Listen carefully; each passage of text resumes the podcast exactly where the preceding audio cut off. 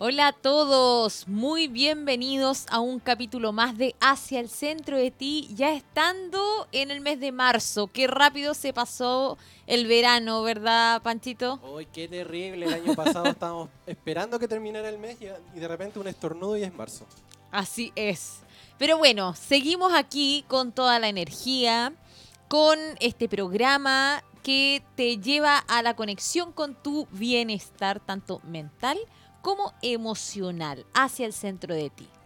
Y en el programa de hoy quiero abordar un tema que me ha llegado bastante a través de las redes sociales y que también me ha tocado mucho abordar en las sesiones personalizadas tanto de programación neurolingüística, de hipnosis y de coaching que tengo con diferentes pacientes o clientes.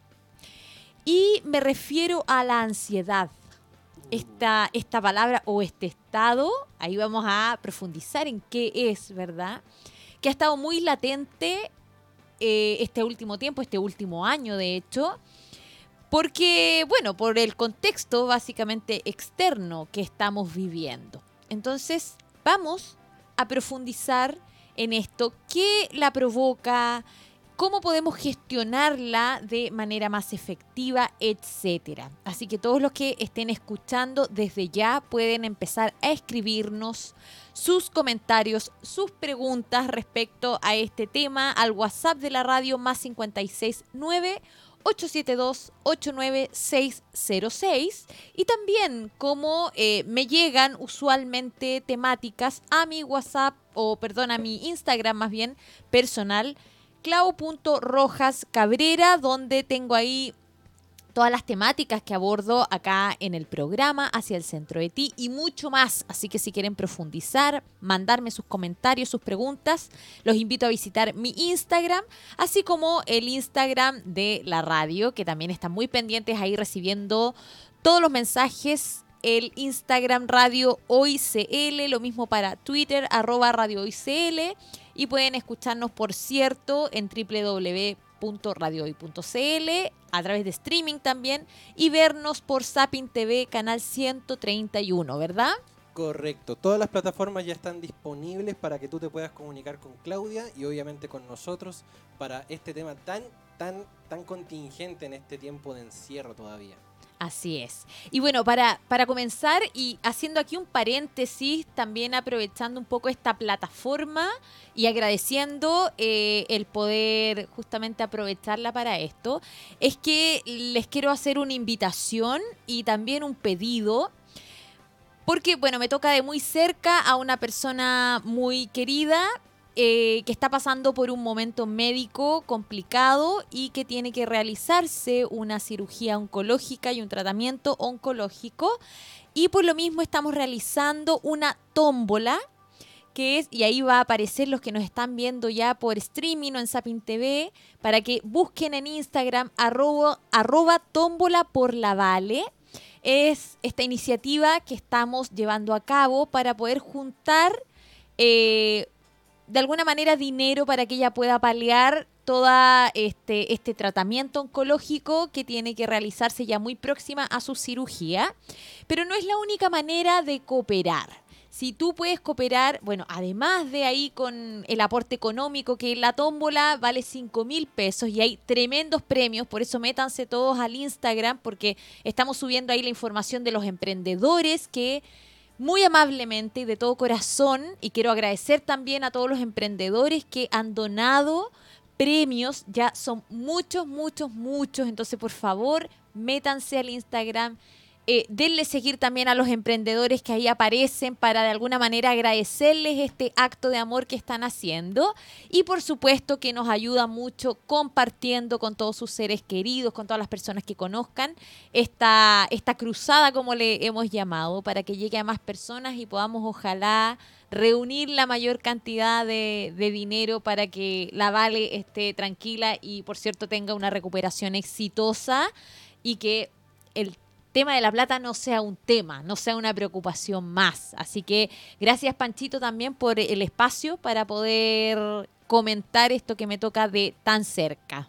Obviamente, tenemos que apoyar a la Vale, también la conozco hace muchos años, así que somos grandes compañeros de vida en este Así caso. es. Así que no, un, un fuerte abrazo para, para Vale, para ti también, por, por en este caso que te toca tan de cerca. Y nada, pues apoyemos ahí a- a- en esta tómbola por la Vale. Así es. Muchas gracias, Panchito. Vayan entonces todos al, Insta- al Instagram, arroba tómbola por la Vale. Y bueno, ya habiendo ocupado ese espacio, muy agradecida de ello, vamos a ir directamente al tema del día de hoy, la ansiedad. Esto que tal vez no es ajeno para ninguno de nosotros y que a todos nos ha tocado eh, de manera diferente respecto al contexto que vivimos. Entonces vamos a partir de la base, entendiendo qué es la ansiedad. Cuando hablamos de, este tema, ansiedad o de este concepto, nos referimos a una emoción que surge cuando una persona se siente en peligro, ya sea real o imaginario, que en su mente está pensando que hay un peligro inminente. Y es una respuesta normal o adaptativa que prepara a nuestro cuerpo para reaccionar ante una situación de emergencia. Entonces, de alguna manera nos inclina hacia el temor o hacia el miedo sobre eh, o por lo cual eh, está por venir, por aquello que tenemos que abordar. Por ejemplo, puede causar ansiedad el primer día de clases que tenemos, o ir a una reunión importante de trabajo, o dar un discurso frente a muchas personas. Son algunas de las situaciones y muchas más que pueden generar ansiedad. Por lo tanto, la ansiedad tiene una función muy importante para nosotros que está relacionada con la supervivencia del ser humano, junto con el miedo, la ira, la tristeza, la alegría, que son emociones eh, que nos sirven también para la, supervis- para la supervivencia. En este caso, eh, se trata de una señal de alerta que advierte a nuestro cuerpo, como les dije, sobre un peligro inminente y que permite que nosotros como personas adoptemos medidas necesarias para abordar o enfrentarnos a esa amenaza. Y esto lo ha hecho el ser humano durante millones y millones de años. Imagínense que cuando surgió el ser humano, se desarrolló el ser humano, estaba efectivamente... em, en un entorno muy hostil, tenía que cuidarse de animales salvajes que pudieran eh, atacarlo, tenía que buscar su propia comida y en eso también corría peligros. Entonces, eh, esa ansiedad que muchas veces tenía era para adaptarse al momento y para defenderse de algún peligro que pudiera surgir en ese momento. Y a eso le llamamos justamente ansiedad adaptativa o no patológica.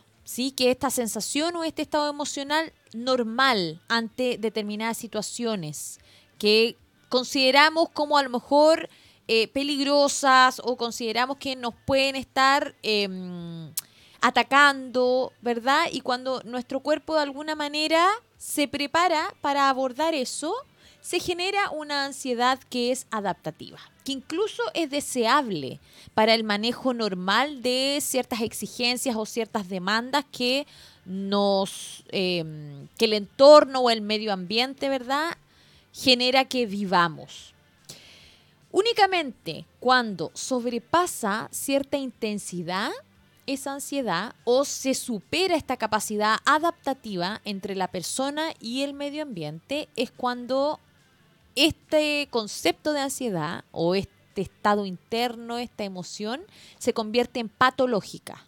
O sea, en algo que realmente no nos sirve y que más bien nos provoca malestar eh, y que eso tiene síntomas, ya sea físicos, psicológicos y conductuales. Y nosotros a través de los síntomas que tenemos nos podemos dar cuenta si, bueno, esta ansiedad que estoy teniendo, ¿es normal? ¿Es adaptativa? ¿O en realidad ya pasó un límite de patológica? Porque me está haciendo sentir mal, me está limitando a eh, conectar con el bienestar, a lograr las cosas que quiero lograr, etcétera. Cuando a mí particularmente me toca trabajar en sesiones con personas en las que su tema es la ansiedad, que les produce X cosa, porque puede producir eh, diferentes cosas, pueden producirnos ansiedad. Eh, y ellos se están dando cuenta del impacto que está generando esta ansiedad, o sea que ya es en un nivel patológico eh, o desadaptativo, porque les está afectando, por ejemplo, en el sueño. No pueden dormir, se despiertan, se dan vuelta toda la noche o están muy ansiosos con la comida. No tienen hambre, pero van al refrigerador y comen algo, van a la despensa y sacan algo para comer, o andan más irritables, por ejemplo, en, en aquí ya emocionalmente, o andan con rabia o agresivos. Bueno, todas las personas en general, eh, cuando están en, una terapia o en una sesión y empezamos a trabajar este tema, se dan cuenta que eh, están teniendo esas conductas, por ejemplo, toman conciencia de estas conductas que no son normales y que son provocadas por esta ansiedad. Por lo tanto, lo primero que yo hago es guiarlos para que reconozcan su diálogo interno. Y esto es súper importante y lo hablamos mucho tanto en PNL, programación neurolingüística, coaching e hipnosis. Eh, lo que llamamos diálogo interno, que si nosotros lo llevamos a la vida normal, hacia alguien que no sepa nada de coaching, de PNL, de hipnosis, que nunca haya estudiado, es, para que ustedes sepan reconocerlo en ustedes mismos, es esa vocecita interna que todos nosotros tenemos. Yo siempre le llamo a esto como el Pepe Grillo, que está aquí al lado de nosotros y que siempre nos está hablando. Y eso que nos dice es algo que ya sea nos potencia nuestros estados o nos evalúa o nos critica. ¿sí? Esa vocecita interna entonces que siempre estamos ahí dándole vuelta, que estamos escuchando, es nuestro diálogo interno. Porque básicamente es la forma que tenemos de comunicarnos con nosotros mismos. Y este diálogo interno nos lleva a vivir un proceso interno que puede ser útil o puede no ser útil para nosotros llegar a nuestro bienestar. Por lo tanto, yo siempre invito a las personas que toman sesiones conmigo a que revisen cuál es el diálogo interno que tienen frecuentemente o cuando están en ese estado de ansiedad. O sea, que empiecen a tomar conciencia y aquí yo ya se los comparto a ustedes. Eh, ya saben que todos tenemos un diálogo interno, entonces cuando ustedes a lo mejor se encuentren en un estado más ansioso, que identifican que es desadaptativo, que no les está sirviendo, hagan un trabajo interno de escuchar cuál es el diálogo interno que están teniendo. ¿Qué se están diciendo a sí mismos? ¿Qué les dice esa vocecita interna? ¿Sí? Eh, porque ahí van a, primero que todo, identificar si ese diálogo interno está siendo efectivo o no. Típicamente, cuando eh, las personas generamos conciencia que el diálogo interno está, eh, que estamos teniendo, por ejemplo, no es muy efectivo o no nos ayuda a estar bien, eh, vemos también o es congruente con las conductas que estamos teniendo, ¿sí? O con el estado físico incluso en el que estamos. Muy por el contrario, eh, cuando estamos en un estado interno o cuando eh, nuestro diálogo interno es más beneficioso, es más útil, también nuestro estado interno es mejor y eso se ve afuera también, en nuestras conductas, en eh, nuestras reacciones, etcétera. Entonces, bueno, yo trabajo bastante con una herramienta que nos da una visión muy clara respecto a esto, a identificar nuestro diálogo interno y que esta herramienta la acuñó un escritor y conferencista llamado Stephen Covey, que la verdad a mí me gusta mucho porque es muy asertivo en em, lo que él habla en sus charlas de desarrollo humano, eh, en sus libros, porque justamente en uno de sus libros, que se se llama Los siete hábitos de la gente altamente efectiva, él habla de siete habilidades que tenemos o podemos desarrollar los seres humanos para ser efectivos en lo que queramos ser en la vida. Entonces, dentro de estas siete habilidades está la proactividad. Él habla de esta habilidad de la proactividad y justamente muestra esta habilidad a través del círculo de poder personal, que es la herramienta que él muestra para ejemplificar esta habilidad. Entonces, con esta herramienta del círculo de poder personal, él hace una distinción entre dos círculos que forman parte de nuestra vida y de las situaciones que vivimos, todas las personas. Entonces dice, bueno, dentro de este círculo de poder personal hay dos círculos más pequeños. Uno es el círculo de preocupación, que agrupa todas aquellas situaciones, experiencias que nos preocupan en la vida. ¿Sí? Y de estas, dice, de estas experiencias o de estas situaciones, hay algunas sobre las cuales no tenemos control real y no podemos hacer nada para que cambien, para que mejoren, o, sea, tengo ahí un control muy limitado, ¿sí? O no puedo hacer nada. Por ejemplo, si nosotros lleváramos em, a un ejemplo real, ¿qué tendríamos hoy en nuestra vida dentro del círculo de preocupación? Todas las personas, porque ni siquiera hablo de todos los chilenos, todas las personas de todo el mundo, es el tema de la pandemia. La pandemia es una situación que a todos nos afecta y a todos nos preocupa porque nos impacta de alguna manera. Sin embargo, está dentro de nuestro círculo de preocupación porque el control que tenemos para que eso cambie, para que eso desaparezca y se vaya, es muy limitado o a lo mejor es nulo. Entonces, ese tipo de cosas están en nuestro círculo de preocupación. Eh, aquí yo lo llevé un ejemplo mundial, pero en nuestra vida nosotros podemos eh, identificar muchas cosas que están dentro de nuestro círculo de preocupación. Por ejemplo, eh, las conductas que tiene mi vecino.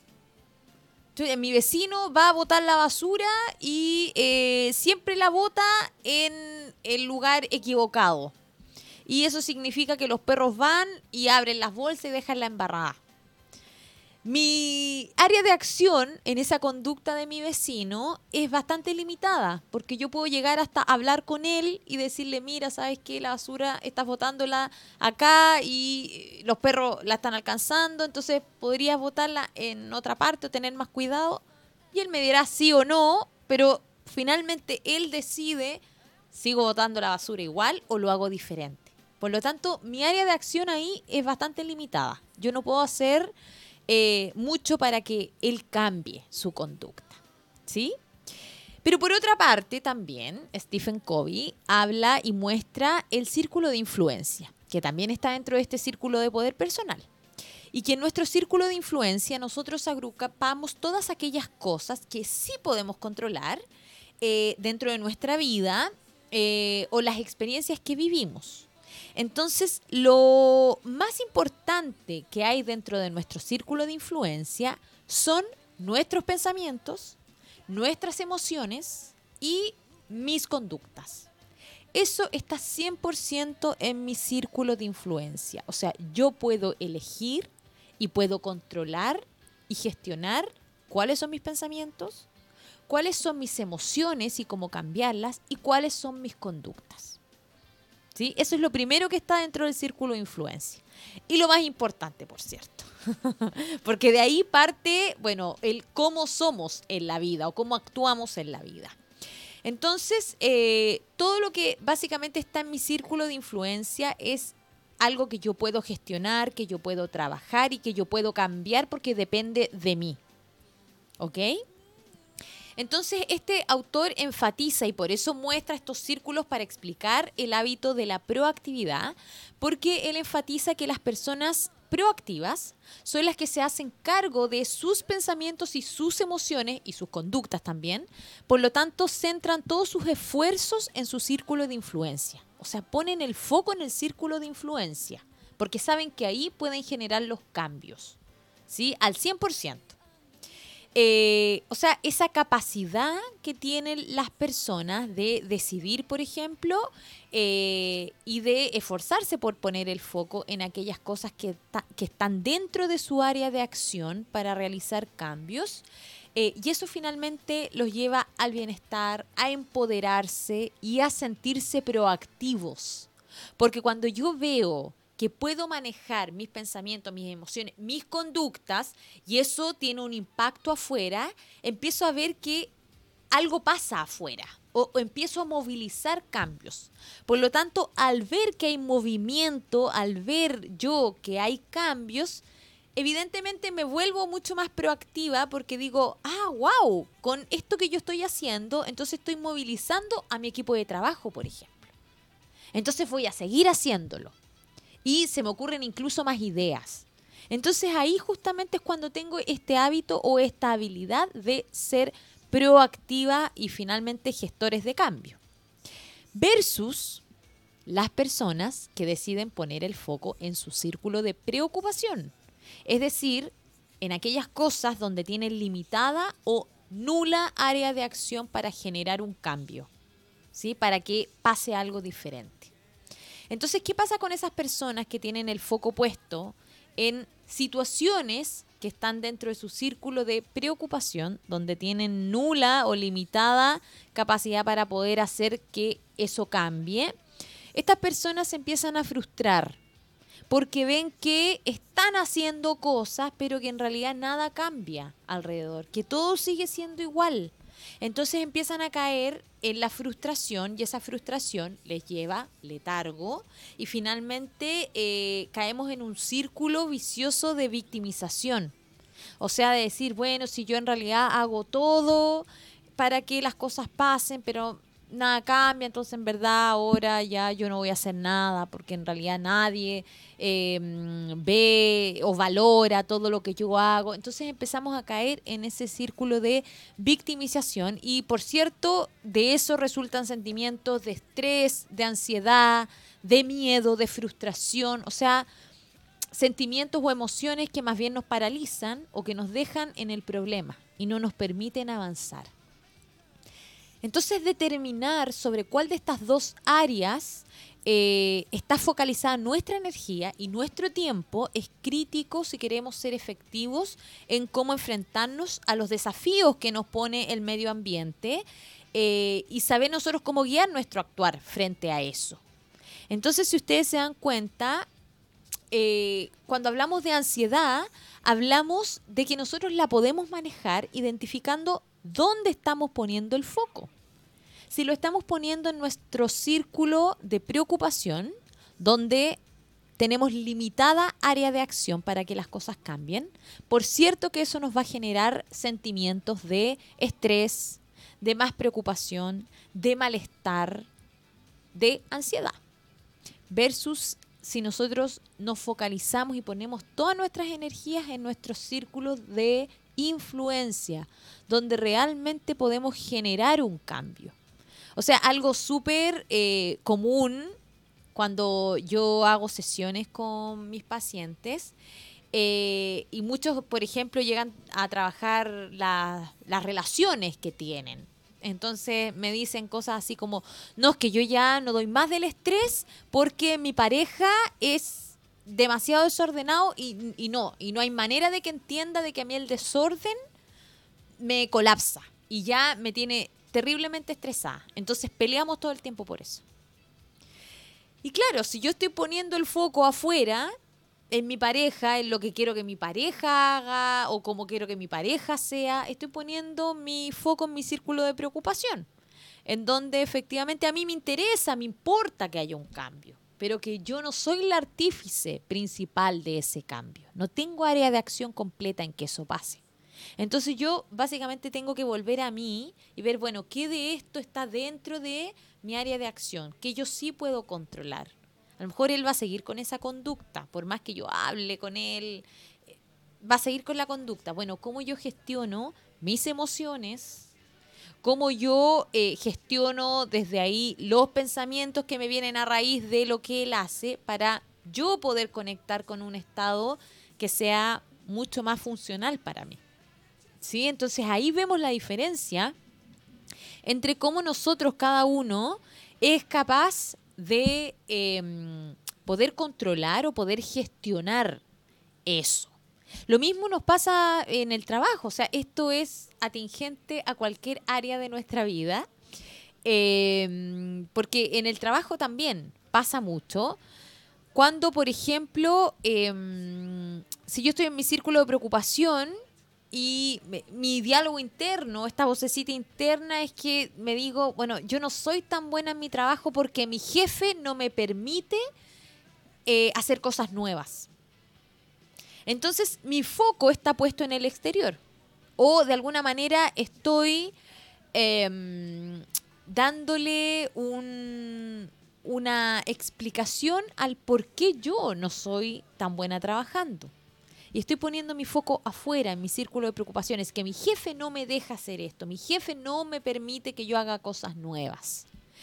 Eh, si yo pongo mi foco ahí, en el no puedo hacer, eh, o en los límites que tengo, evidentemente me voy a sentir más frustrada, eso va a bajar mi capacidad de productividad y de proactividad y voy a estar con este estado interno de malestar, de enojo, de rabia muchas veces que me deja pegado ahí en el problema. Versus si yo pongo mi foco en mi círculo de influencia para ver aquellas cosas que yo puedo manejar en esa situación y que me ayuden a lograr o acercarme a mi objetivo. Entonces, si es una realidad y es un hecho que mi jefe no me permite llevar a cabo otras ideas o hacer cosas nuevas, y eso es el hecho que no puedo cambiar, entonces mi foco debería ser no utilizar eso como un argumento de que yo trabajo mal, sino más bien identificando, ok, esta es la realidad, bueno, ¿qué puedo hacer yo para mejorar mi trabajo? A pesar de que mi jefe, que es el contexto real, no me deja llevar a cabo otras nuevas ideas. Pero me enfoco en mí, ¿qué yo puedo hacer para aportar a eh, el logro de mis objetivos y finalmente yo sentir que hago bien mi trabajo a pesar de que estoy limitada respecto a la forma de trabajo, por ejemplo, de mi jefe, que yo no puedo cambiar. Entonces, ese, ese cambio de mentalidad o de dónde estoy poniendo el foco es el que también nos ayuda a darnos cuenta qué es lo que me está provocando la ansiedad. Porque la ansiedad no nace por sí sola. O sea, yo hoy día estoy comiendo más de la cuenta y noto que es por ansiedad, pero viene de algún lado. Entonces yo los invito a todos a tomar conciencia de cuál es el diálogo interno que están teniendo en esos momentos que ustedes mismos reconocen que están ansiosos y que están en este estado de ansiedad que es desadaptativo, o sea que no les está ayudando a estar bien. Y identifiquen su diálogo interno, qué se están diciendo. Y en el caso de que eh, lo que se estén diciendo esté focalizado en el círculo de preocupación, en aquellas cosas que no pueden cambiar, si siguen ahí poniendo el foco, van a seguir en el mismo estado de ansiedad. Por lo tanto, hagan el ejercicio de cambiarlo. Bueno, ¿dónde está mi círculo de influencia? ¿Sí? ¿En qué sí puedo poner el foco que me ayude a bajar estos niveles de ansiedad que son desadaptativos, que me provocan malestar, para poder conectar finalmente con mi círculo de poder, o sea, con toda esa potencia que tengo y que al autogestionarla me lleva a un estado de bienestar tanto mental como emocional. ¿Qué te parece, Pancho? Yo estoy peinado para atrás yo estoy peinado para atrás porque realmente eh, todo lo que, lo que dices hace mucho sentido porque eh, cuando partió este tema de la pandemia, claramente todo el mundo estaba corriendo en círculos con los brazos en alto y no sabiendo qué hacer. Así es. Eh, ya avanzada un poco la pandemia, claro, ya uno la, asume propia también, mm. pero también está este tema de, de pucha, ¿cómo, ¿cómo hacemos para, que, para dejar de correr en círculos? Entonces entra entra todo este este tema que tú decías de, este diálogo interno, de, enfocarnos en lo que realmente corresponde, de tener eh, eh, en consideración cuál es este círculo de preocupación que decías tú, que hay cosas que nosotros no podemos tomar. Hay, cosas que nosotros no nos podemos hacer cargo, como en este caso es el tema de la pandemia, que el vecino molesto, eh, que el perrito que ladra al, al, otro lado de la cuadra y no nos deja trabajar tranquilos, cosas que que se escapan de nuestras capacidades. Claro. Entonces, ahí hacerse, hacerse cargo de lo que uno es y de lo que uno puede hacer también para mejorar eso en este círculo de influencia, claramente es un, es, un, es un trabajo arduo, que no es un tema de que, ah, ya, sí, voy a, voy a hacerle caso omiso al perro, voy a hacerle caso omiso a mi vecino que, que se pone a tocar el trombón en la ventana, ¿cachai? Claro. Que, que realmente son cosas que, si bien podemos mejorar también, como por ejemplo cerrar la ventana para que no nos moleste tanto el ruido, em, o, hacer otro tipo de cosas que realmente nos ayuden a mejorar nuestra calidad de, vida en, ese sentido, como también para poder salir de, ese, de ese momento que nos hace mal. Claro. Entonces, claro, eh, yo también me pongo a pensar en mi hermano, incluso que, que es súper intolerante a la frustración. Entonces, se trata de hacer cargo de todo como, como buen superhéroe que es, pero hay cosas que realmente él no puede hacerse cargo, ¿cachai? Entonces, eh, ojalá en este momento él lo esté escuchando, si no le vamos a mandar la repetición del YouTube de todas maneras. para que lo pueda ver. Realmente porque es, es un tema de hacerse cargo también. Así es, es hacerse cargo, es hacerse responsable. Sí. Qué bueno que te haya hecho muy, mucho sentido y ojalá también a todos los que están escuchando, mirándonos desde sus casas, les haya servido. Así que bueno, volvemos en unos minutos más con el siguiente bloque, una tremenda invitada para seguir conversando de esto. Hola a todos, bienvenidos de vuelta al programa Hacia el Centro de Ti. Como ya pueden ver en pantalla lo que nos están mirando, tengo aquí a una invitada y le doy la bienvenida desde ya. María José, ¿cómo estás?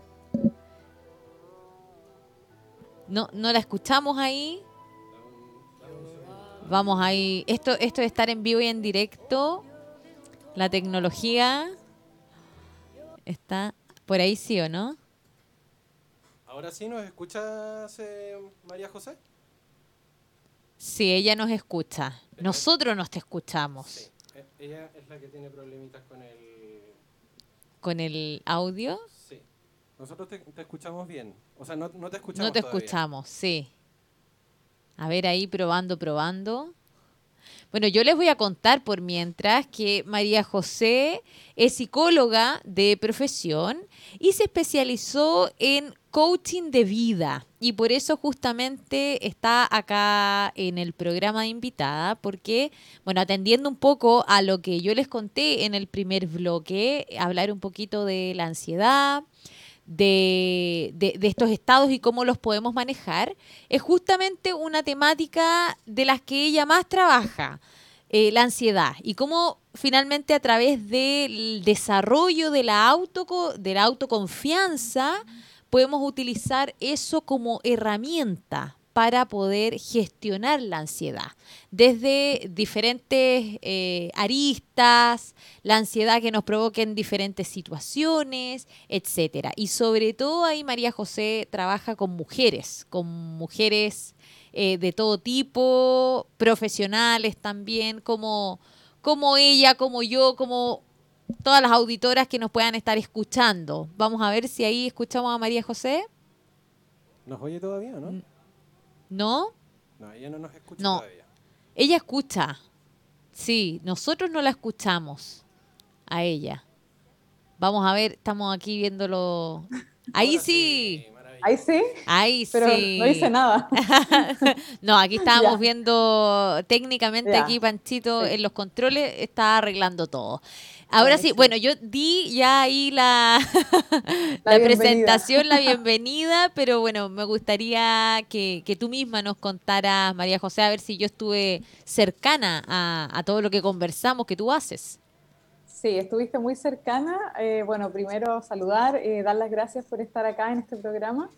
Eh, estoy trabajando actualmente con mujeres a través de la confianza como herramienta para poder abordar la ansiedad, para poder presentarte como una mujer más empoderada. Eh, en ese rubro es actualmente donde estoy ayudando a las mujeres eh, a que se sientan mejor, a que puedan tener un mejor trabajo, a que tengan mayor éxito también en lo que hacen y que brillen sin duda en donde vayan. Perfecto, súper. Tremendo aporte entonces porque justamente tenemos eh, el audio de una auditora que a mí me envió, me van llegando ahí harta, hartas cositas y hartos temas que me comparten los auditores, los cuales lo agradezco mucho porque son temáticas reales que ponemos aquí al servicio de, de todos, porque todos nos podemos sentir de alguna manera identificados con eso. Así que hay ahí el audio de una auditora que justamente plantea una temática de ansiedad y que te vamos a pedir a ti, María José, y bueno, y vamos a generar una conversación a ver qué tips le podemos dar.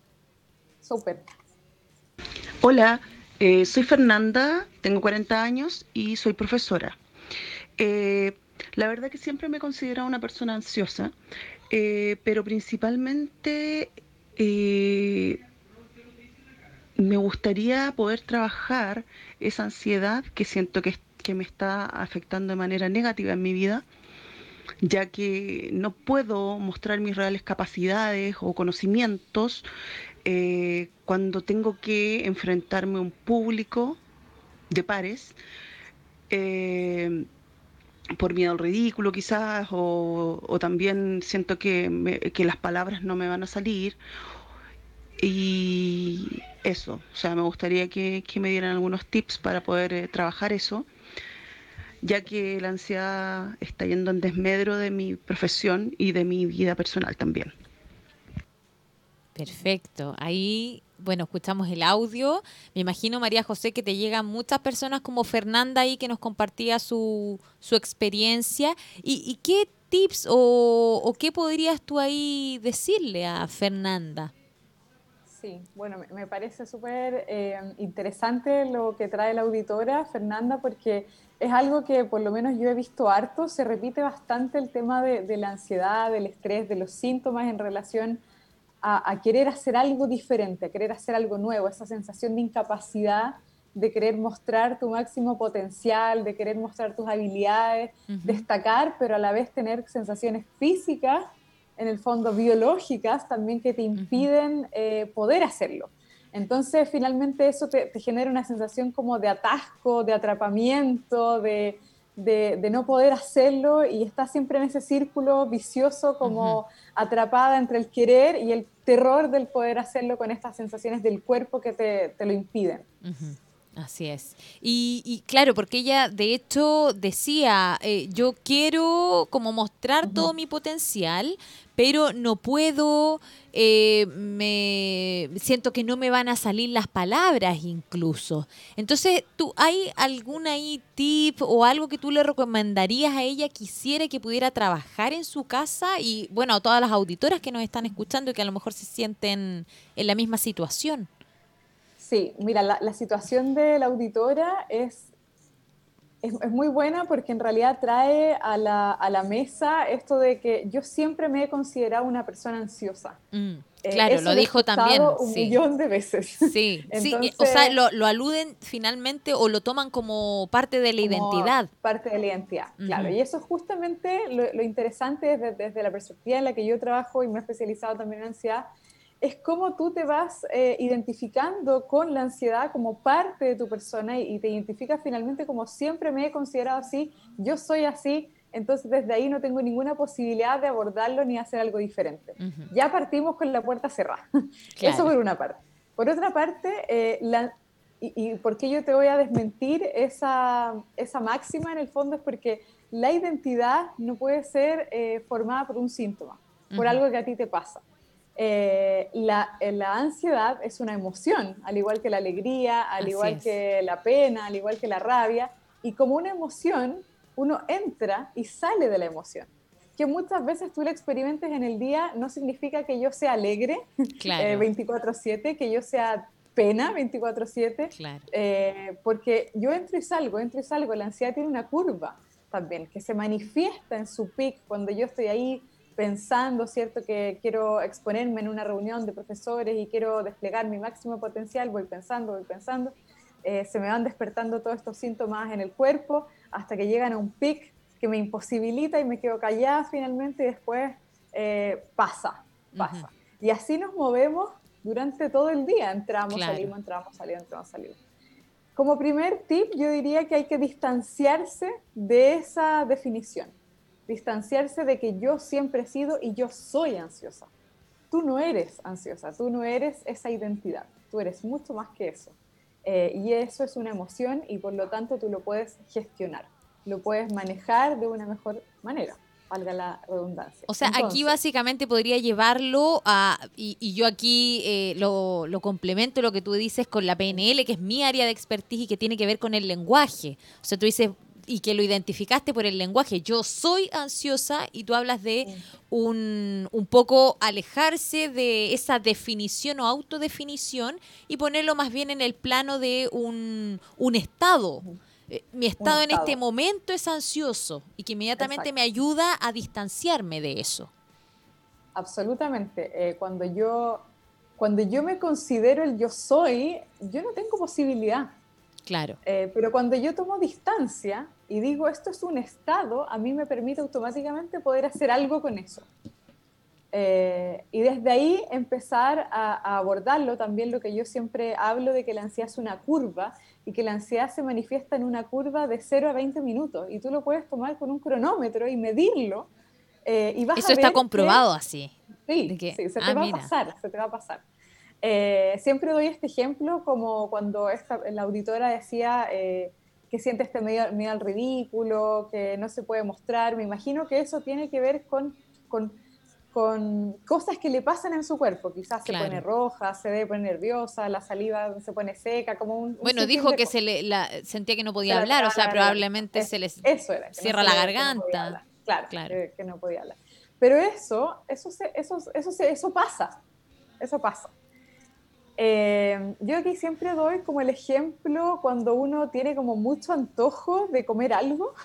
Eh, por ejemplo, ya quiero comerme un churro. Un churro, por ejemplo, no es algo que uno tenga habitualmente, ¿cierto? a mano.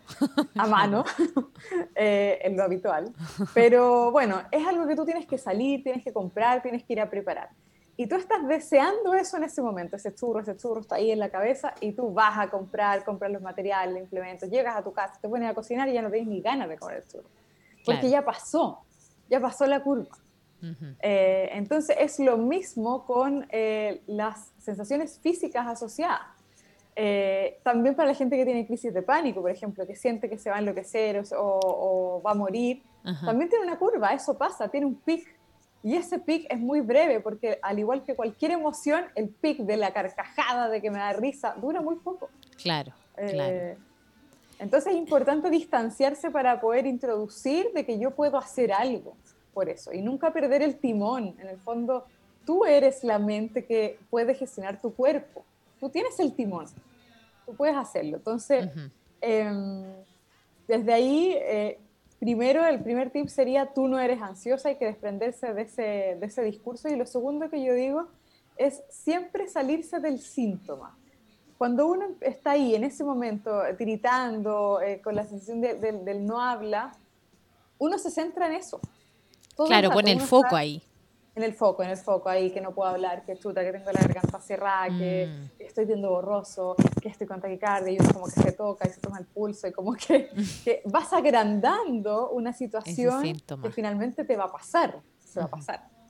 Eh, y pones el foco ahí, cuando yo diría que obviamente en uno de los trabajos ah, eh, más largos que yo también hago, tiene que ver con en ese momento, cuando tú estás ahí, si tú conectaras realmente con el propósito, con las ganas, con el deseo que tú tienes de mostrar tu habilidad, en el caso de la auditora, de mostrar quién eres, de poder estar hablando sin este temor al ridículo, de poder decir tu opinión, eso hace, eso posibilita el cambio. En el fondo, pese a que me voy a sentir nerviosa quizás, me van a temblar las piernas, voy a sentir que voy estoy haciendo el ridículo, si yo me centro ahí, obviamente se me va a quitar el habla. Pero si yo persisto porque mi objetivo es mayor, porque quizás ese hablar, esa opinión me va a permitir a mí un mejor trabajo, un, mejor, un ascenso, más dinero, no tengo idea, yo lo hago. Y esa es la diferencia entre quedarme atascada y entre hacerlo. Claro, claro. Finalmente es donde estoy poniendo el foco. ¿No? y, es muy habitual y que, y que bueno ahí que tú lo compartes porque efectivamente cuando estamos en estos estados de no recursos, eh, ponemos el foco en el estado específicamente, donde no me siento bien, lo que me pasa en el cuerpo, lo que me duele, lo que eh, siento la garganta apretada, lo que y efectivamente eso ahonda que me quede más pegado en ese estado. ¿Verdad? Y a diferencia de lo que dices tú de, bueno, enfocarme en este propósito, el para qué quiero eh, efectivamente expresarme, hablar, mostrarme. Y claro, ese cambio de foco eh, desde, la, desde la mentalidad, ¿cierto? Desde la conciencia es efectivamente el que nos ayuda también a gestionar mejor esa situación, ¿no? Sí. Perfecto. Eh, cuando tú me preguntaste también, Claudia, de, tips concretos y todo, bueno, esos son dos ya, o sea, diste hay súper buenos tips. Hay dos cosas.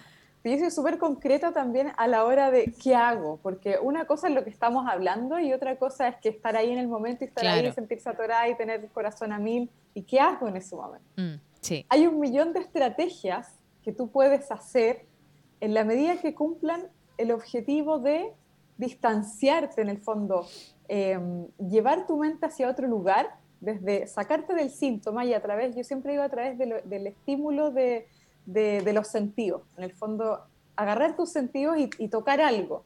Tener una textura a mano, tener una masa, tener un tarro de lentejas, tener algo con lo que pueda jugar, una lana, un ovillo. Esa es información rápida para el cuerpo. Claro. Entonces rápidamente me voy a salir del foco porque voy a estar tocando algo. O quizás voy a estar metiendo la mano un tarro de lentejas que puedo traer en la cartera.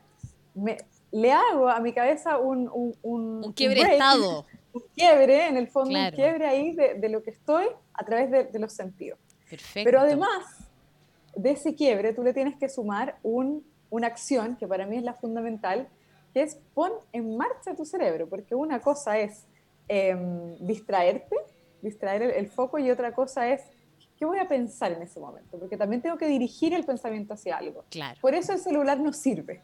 No sirve y es lo que todo el mundo hace y se mete a Instagram y el Instagram es como un disparador de ansiedad porque uno ve todas las días felices y es peor. Claro. Entonces, y tampoco estás pensando en nada. No, no, estás poniendo en marcha ninguna función tu cerebro. del cerebro. Em, entonces, yo quizás pudiera tener una masa a mano, un Play-Doh, una plasticina, cualquier cosa, una masa, harina y agua, eh, y yo asignar en ese momento una, una, función. Voy a hacer, la voy a separar en pequeños pedazos. Cinco minutos, dos minutos antes de hablar, antes de ir a esa reunión, cinco minutos. No necesitas hacerlo una hora. Acuérdate que la curva es de 20 minutos, nada claro, Claro. Entonces lo hago, separo, eso es un muy buen ejercicio, separar toda la cosita en partes pequeñas para volver a juntarlas. Súper. Ya estoy pensando en algo. Excelente, o sea, es tremenda ruptura a ese estado que es de no recursos para poder reconectar con lo que sí quiero, ¿verdad? Claro. Súper. Lo que sí quiero. En el fondo, ahí estás como engañando un poco a la mente y al cuerpo de hacia dónde quiero dirigir la atención.